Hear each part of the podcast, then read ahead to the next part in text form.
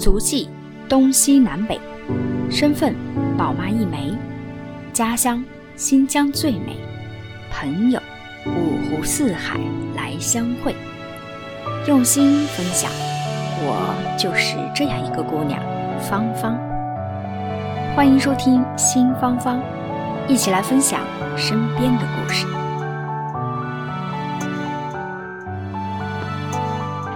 新芳芳的听众朋友们，大家好啊，很开心啊，这一期又跟大家见面了。嗯，这一期跟大家聊点什么呢？那这个最近芳芳发现啊，这个各种平台都在被一则社会新闻刷刷屏啊，就是这个杭州杀妻案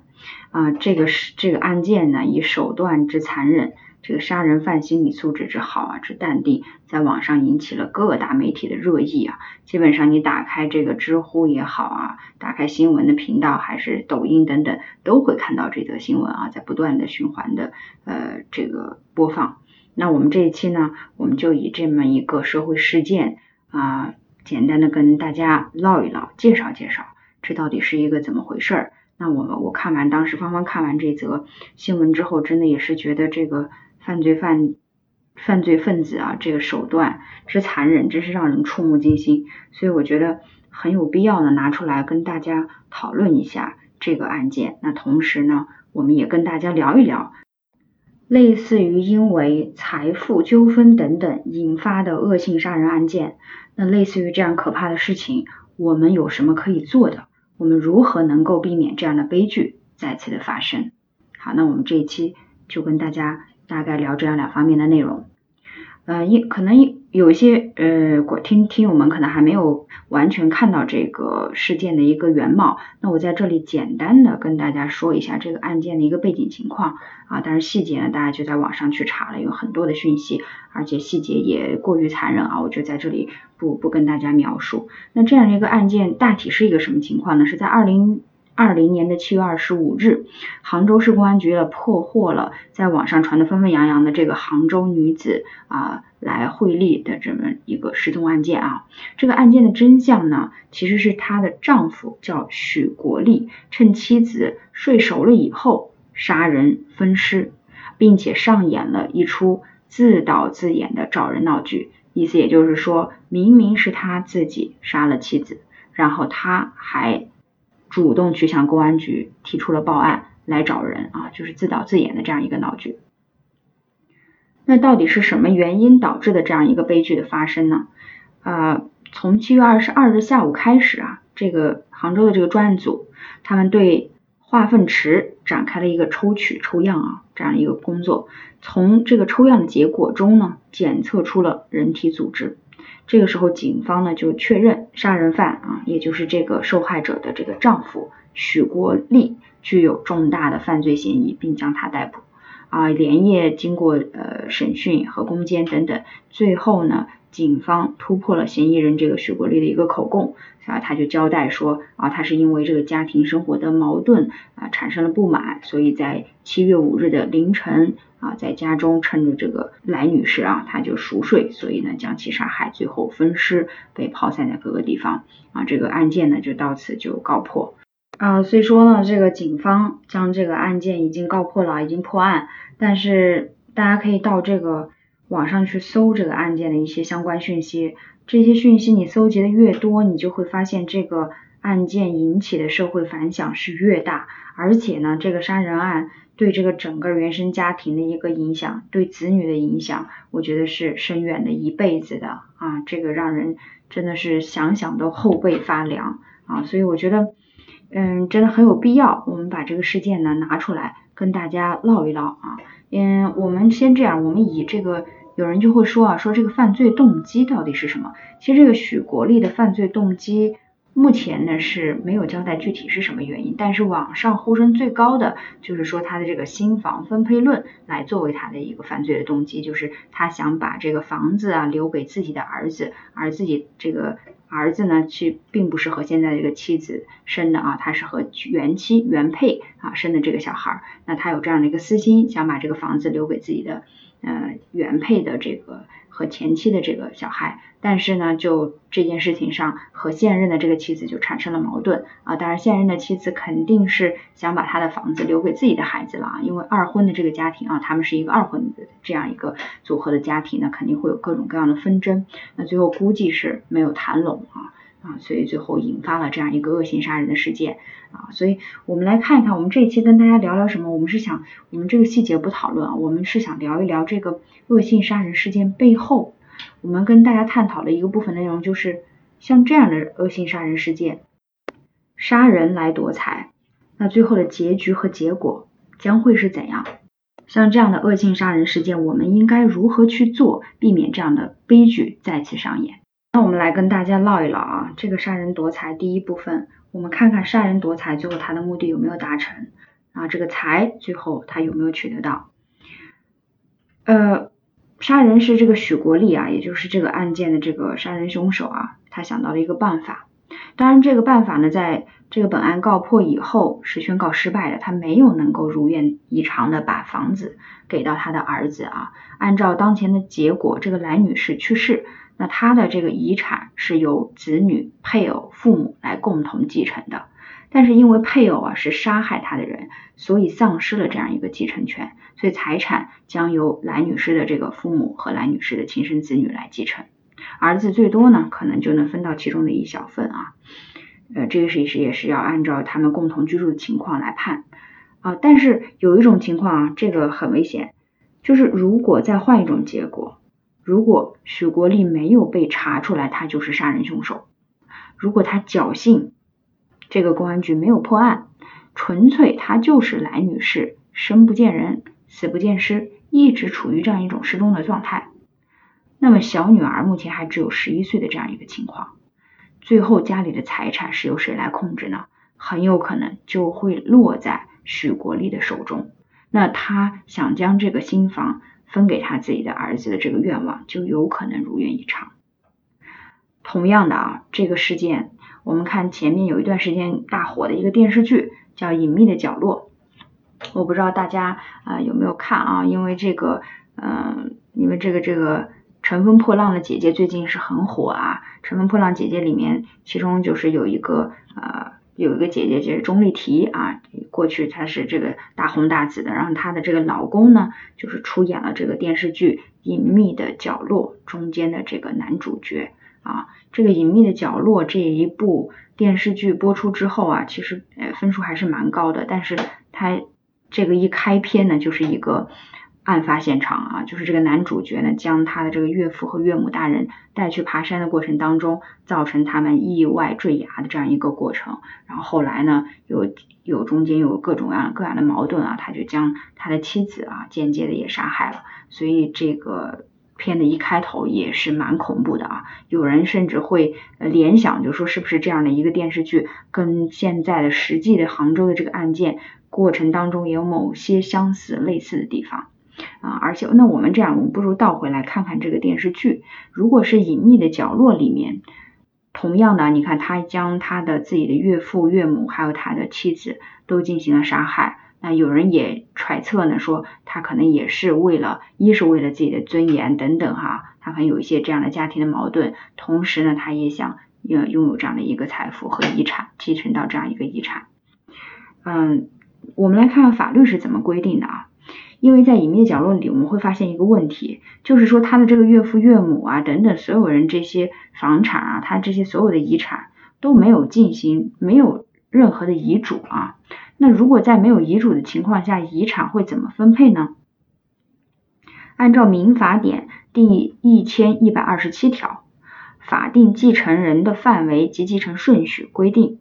遗产按照下列顺序来继承。一般我们说，第一顺位继承人就是他的配偶、子女和父母；第二顺位继承人就是兄弟姐妹、祖父母和外祖父母。啊，那我们看那个电视剧里的这个。呃，张东升就是这个男主角，他的妻子啊叫徐静。那作为父母的独生子女啊，他这个祖父母和外祖父母好像在这个过程当中没有提及。那我们假设是没有的哈。那推测呢，这个他的妻子徐静就是他父母的唯一第一顺位继承人，享有完全的这样一个继承权。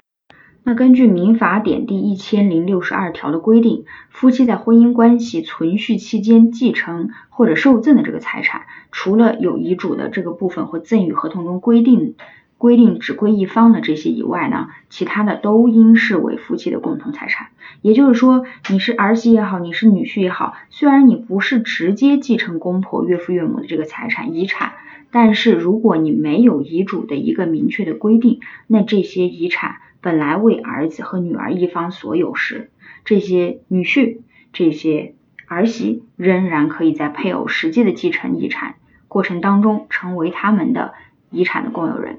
我们根据这个法典呢，我们再回到这个隐秘的角落这个电视剧里去去回顾一下啊。你看当时这个主角张东升，就是这个男一号和他的这个老婆徐静，他们俩当时是在闹离婚的啊，但是呢。他们的离婚并没有办理成功，对吧？那所以他们两个人之间呢，还是夫妻的一个关系。加上发生继承时间的时候啊，他们依然存在这个婚姻关系的存续期间。所以徐静的这个父母啊，就是他的妻子，走的又很匆忙，没有留下一个明确的说继承人的这样的一个遗嘱或者怎么样去规定归附，就是写定自己的这个财产如何继承。所以。这个遗产就会作为徐静和张东升夫妻的共同财产，就是这个杀人犯和他老婆的共同财产来继承。虽然说这个共同财产其实原本都是属于他的岳父和岳母的啊，那么这个张东升就可以间接的继承到他岳父和岳母的这个遗产了。而且又因为他们这个剧情的设定啊，他们俩是没有子女的，所以这个张东升就是个杀人犯。他就作为配偶徐静的唯一第一顺位法定继承人，那这是什么意思呢？也就是说，这个杀人犯的妻子，她先继承了他父母遗产的部分。那剧中可以看到，两人有那些什么无敌的海景房啊、车子啊，包括存款啊、现金等等这些所有的东西，这些原本属于妻子的父母的这些财产啊。瞬间呢，因为父母的丧失，而且也没有对这个财产进行任何的规划和分配，那他们呢都变成了夫妻共同所有的财产。而这个剧情的后来的发展呢，大家我就剧透给大家了啊，因为这个张东升又把他的妻子间接的杀害了，所以这个杀人犯就变成了他岳父岳母这一家人所有的财产的一个唯一继承者，因为他们俩当时他和妻子是没有儿女的，所以这个张东升就是这个杀人犯。啊，这里剧中的这个男主角就看成了唯一的继承人，大家是不是觉得很恐怖？也就是说，杀人犯居然拥有了所有的财产，在这个过程当，在这个逻辑的过程当中，当然我们不要忘了《民法典》第一千一百二十五条规定，继承人如果是故意杀害被继承人的，会丧失继承权。所以也就是说，他的继承愿望最后变成了泡影。落汤了，并没有达成，因为他是杀人犯啊，所以最后这个法定的继承的权利被丧失啊，变成了炮灰，变成了泡影。不过我也看到很多的这个网友们在网上留言呢，就评价这样一个恶性的杀人事件的时候，他们也在担忧，就说。哇，这个是其实蛮恐怖的，你你细细思极恐啊！如果当时这个公安局还好是破案了，但如果因为他的这个手法等等，最终没有侦破这个案件，那么受害人就等于白白的丧失掉了所有的性命，与此同时还将所有的资产都拱手送给了杀害自己的杀人犯啊！我觉得这个实在是太恐怖了哈。那所以有些人呃网友就在这个。网络上评论说这个真的是没有天理啊，说要如何避免这种悲剧发生啊？想想都觉得很恐怖啊。有些人就会呼吁说，哎呀，你看这个呃杭州的这个事件，说明一个道理啊，就是我们不能要有二婚，二婚很危险啊啊等等啊。当然，我觉得不可否认，再婚的家庭可能会比普通的家庭更容易产生一些矛盾，因为他们来源于不同的生活背景啊啊孩子啊等等啊，这个新爸爸、新妈妈还有血缘关系等等。但是呢，清官难断家务事。我觉得反观很多家庭的犯罪分子，你像那个社会上很多啊我们曾经轰动一时，像北京碎碎尸杀妻案、泰国的这个杀妻骗保案等等啊，这些其实都是初婚家庭，也就是一婚家庭，而不是二婚家庭造成的。所以我们不能把这样的一个嗯归结到一个二婚的这个头上。当然了，如果看过这个电视剧的朋友呢，就会得出一个结论，我们就会说到这个原生家庭对孩子未来的影响有特别特别的大啊，所以呃，如果家庭的和睦当然是更加好的，当然我们也不能因噎废食啊，就是偏激的去理解说啊，因为这个二婚所以导致了等等等等的风险。那如果要是这样去类推的话，那我们社会上也出现过，曾经我也看到过说像儿子杀害母亲，并且。丢失啊、弃尸的这样的恶性的这种案件，那难道我们要因为有这样的案件，我们就停止生育吗？啊，所以肯定不是这样一个道理。所以我觉得我们要有的时候看待一个社会问题啊、社会事件，不要只看到它表面的一些含义，我们要透过这个现象去看到问题的本质，去追根溯源，我们才能防患于未然。那对于芳芳来讲，我觉得这样的一个恶性的杭州的这样一个杀人案。他的错不在于二婚，不在于啊我们所说的呃有有些人甚至归结到说这个电视剧啊说都是这个隐秘的角落起了一个不好的头的的呃这样的一个情况下才会有这样的案件的发生，我觉得都不是。这个错在于什么？我觉得很大的程度上在于没有做好沟通和妥善的安排，没有对财富进行很好的一个管理。那这样一个事件发生了，作为我们作为旁观者，我们是非常非常的痛心。与此同时，我们可不可以从这样的一个社会事件当中，给自己一些思索，让这样的恶性事件不要再发生，避免类似的悲剧重演？那芳芳是有在思考这样一个问题的啊。那我经过很好的一个嗯自己的一个琢磨之后，我想把我的这个观点呢分享给大家，看看对大家有没有一个参考的价值啊。我认为，如果想要避免类似的这种恶性的杀人的案件，以及不好的一些家庭因为家庭的纠纷引发的一些暴力的事件，那我们能够做到的其实是有三点啊。第一点就是我们在情感上。我们在选结婚对象的时候，请大家一定要考察这个人的人品，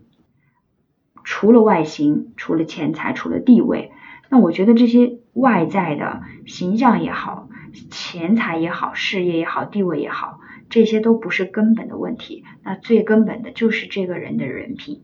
人品的好坏是非常非常重要的，决定了未来你婚姻是否幸福。换句话说，也决定了你未来的婚姻是否安全。当然，有些人说，哎呀，这个人品的好坏真的很难判断啊啊，那这个怎么样去去去看他是一个好人还是一个坏人？他这个脸上有没有写一个字是吧？有没有一个烙印？没有一个牌子写着？那我觉得，嗯，可能要通过两个方面的那个标准来衡量。第一个就是要时间来见证。那所以我们说。其实最好的还是嗯避免这种冲动性的一个结婚啊，可能一拍脑门，今天可能才认识的第一天，明天我就一拍脑门，我觉得这人不错，我就去领结婚证了。那我觉得尽尽量的去避免这样冲动的行为，因为有的时候时间太短，我们真的很难看出一个人人品是好还是坏。那如果时间长一些呢，我们就可以有更好的一个一一个时间去观察啊。第二点呢，就是我觉得。一个人品的好坏，其实它不是挂在嘴上去说的，我们是可以看到平时的日常生活中当中的很多的琐碎的一些事情，我们是可以透过这些现象看到这些本质，透过这些琐碎的事情来观察出这个人的人品到底是怎样的。那你比如说我们的这个结婚的对象啊，对方他是否对待他自己的朋友？有一个很好的态度，除此之外，他是否对待你的朋友也有一个很好的、正确的一个认识？他对待双方的父母是否孝顺，孝顺程度如何？以及他对待一些他自己不喜欢的人和事，他采取的是怎样的方法？是极端的还是理智的？啊，如果你们在发生重大的冲突和争执的时候，他是有暴力倾向的，还是他能够控制住自己的情绪，理智的去看待？和处理这样的一个事情，所以我觉得等等这些行为和举动啊啊，我们通过时间，然后通过我们自己的观察，我们都是可以看待、看考察出来一个人的人品的好坏的。那所以我觉得这个是从第一点上我们能够做的，也是能够避免类似的这样的一个悲剧发生的一件事情，这是从情感上来说。那么第二点呢，我觉得从心理上来说，就是从这是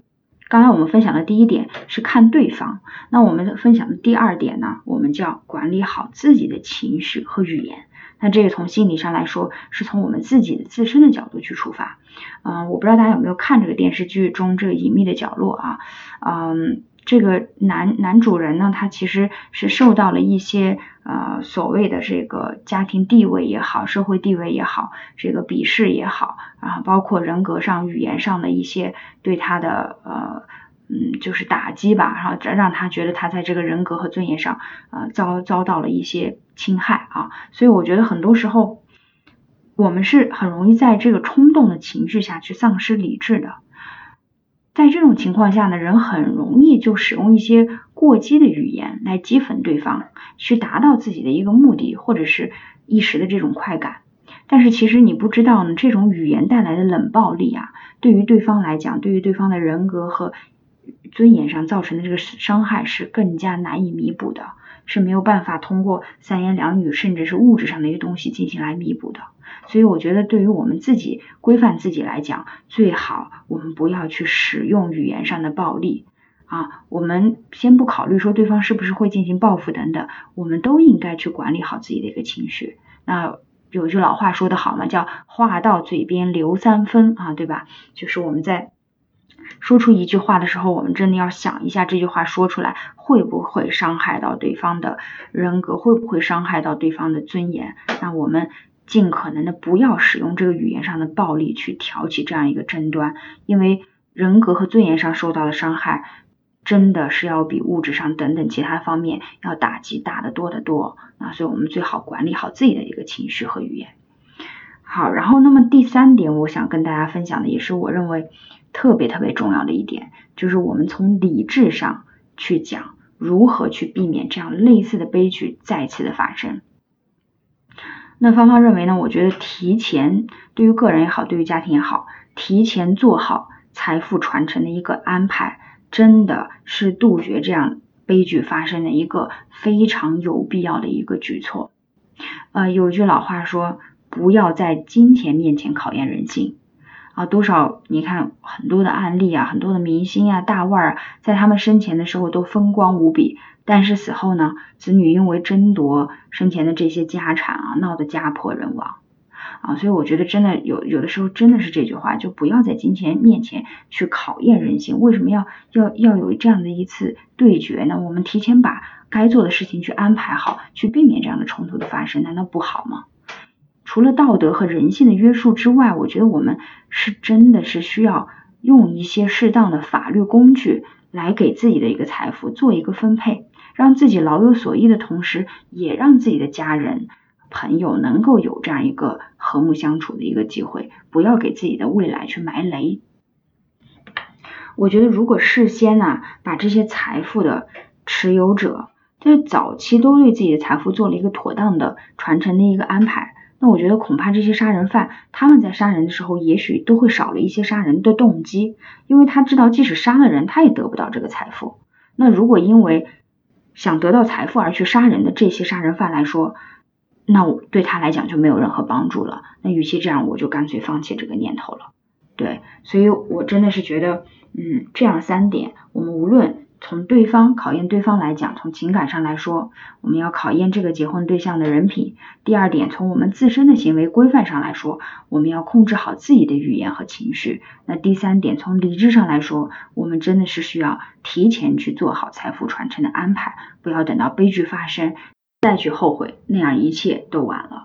那我想肯定有听友们会说，哎呀，你说的其实挺轻松的啊，财富传承大家也都知道啊，我们需要很好的做一个财富的规划、财富的传承，避免悲剧发生。那怎么做呢？啊，其实我觉得这是一个非常非常大的话题，可能这个讲个三天三夜，未来要开好多期才能把这个问题讲的比较呃深入和透彻。那我们在这里呢啊，没有没有那么多的时间哈，那我们简而言之的给大家归纳出三个点。啊，我们说如何去做到一个安全的一个财富传承的一个简单的三个方法，就是三个步骤啊，跟大家分享一下，然后我们可以有提前这样一个概念啊。如果要大家感兴趣的呢，我们后期呃再会给大家出一些专门的一个财富传承的一些呃细节的东西，再去跟大家进一步的讨论。那我们在这里只做一个嗯。非常这个轮廓上的一个大体的一个介绍哈，如何做到安全的财富传承？那我觉得第一点非常重要的就是，首先你要将自己的财富按照种类进行一个梳理，比如说你的现金资产，你去进行一个收集，银行里的存款啊等等啊，你的固定资产，好像房产啊啊，那这些我们不同城市的啊不同地区的，我们去进行一个梳理，大概都是目前买了多少了，然后现在在一个什么样的一个情况，还有我们的权益类的资产。啊，比如说我们的股权呢，啊，包括我们呃市场上买到的一些呃股票类的，然后债券类的、基金类的等等这些产品，还有我们知识产权类的啊，我比一些一些科技创新等等一些产知识产权类的一个资产，我们要进行一个大体的梳理啊，我们知道自己名下到底有哪些类型的财产。第二步，那我们所要说的就是，我们刚才已经梳理完自己的这个财产的种类了，我们就可以按照每一类资产。它本身的一个特点，我们去给它匹配一个最适合的法律工具，然后将它罩了一个保护罩，保护起来。什么意思呢？那我们举个例子哈，比如说像现金资产类的这种财产，现金嘛，那顾名思义，它的这个流动性当然会很强哈，携带性就也很方便，如果不多的话，但是你看它的保存性就不是那么的好啊。如果你忘记了。啊，有的时候，比如说存在银行的钱，你忘记了存在谁的门下，你没有拿，过了很长时间之后，或者这个持有人过这个呃，比如说过世之后，这个财产都会变成营业外收入啊，变成银行的这个充公的一个部分，它就就丢失掉了。那所以这种现金类型的这个资产，最好的传承方式是什么？其实真的是需要找到一个有明确受益人和持有人安排的这样一个法律工具，来给他做一个财富传承。那你比如说像保端，保单啊就可以提供这样的一个安排。那刚才所说到了，还有一大类型的资产，像固定类型的资产，好像房产，那它的流动性啊就比较差，难以做到这个随时的提取等等，那传承性其实也会存在这样的问题。其实真正的这个房产要进行一个。资产的这个遗产的一个传承是非常困难的，为什么呢？因为当在房产它这种固定类型的资产，它在继承的过程当中呢，它需要无论是法定继承还是遗嘱继承，它都不能直接进行房地产产权的一个变更登记，它都需要先进行所谓我们所说的一个叫继承权的公证啊。那这个继承权的公证，你要到相关部门，你要拿很多的证件，然后你要证明类似于像我们之前所网络上所说的。我妈是我妈，我爸是我爸，我媳妇儿是我媳妇儿，等等哈，就是这种亲属类的关系的认证是非常非常复杂的。所以说，如果我们能够找到一款，找到一个能够有指定继承人分配的这样一个法律工具来做传承，就非常完美了。好，那你比如说。我们所说的遗嘱，它就具备这样的一个功能，可以将固定类的这种资产做一个很好的保护，然后指定继承人来进行继承。不会走到法定的那一步啊，引起更多的纠纷。那还有一个类型，像我们刚刚所说的权益类的这种资产呢，它的种类呢，当然也非常多了。那它的这个特点就是它的未来的不确定性是非常的大，而且有的时候呢，数额也会比较的高。那像这样的情况下，我们就比较适合去找一款，比如找一个，比如说像它可以分割我们的持有权和使用权的这样一个法律工具来做传承啊。你像这个海外的信托，那就可以很好的起到这样一个作用，将我们这个资产。找一个保护罩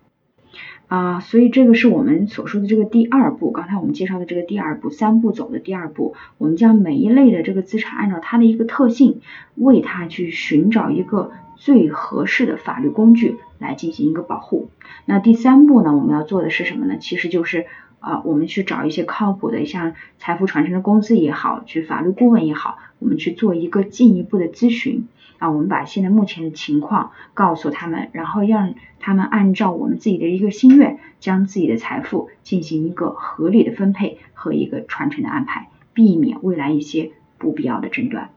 那我相信，经过我们刚才所说的这样三大类型，将我们的财富进行分类，将我们按照类型去找到合理的这个法律的工具，然后最后再找到一个法律的专业人士进行咨询之后，我觉得去做这样一个财富的提前的规划和安排是万无一失的啊，也是可以解决未来非常多的争端的。如果杭州的这个碎尸案呢，我在想，如果这个杭州的碎尸案，他这个犯罪动机真的是为了争夺房产的话，那么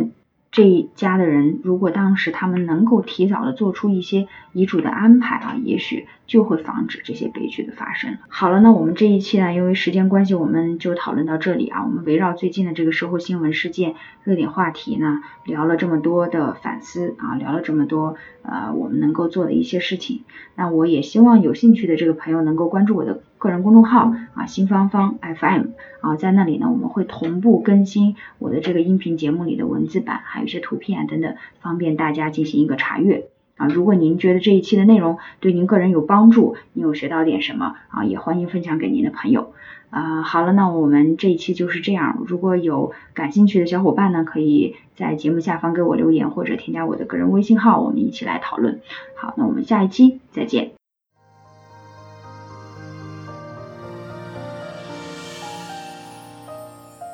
感谢您收听新芳芳。如果您喜欢我的节目，请转发分享给您的朋友，也欢迎线下跟我互动留言。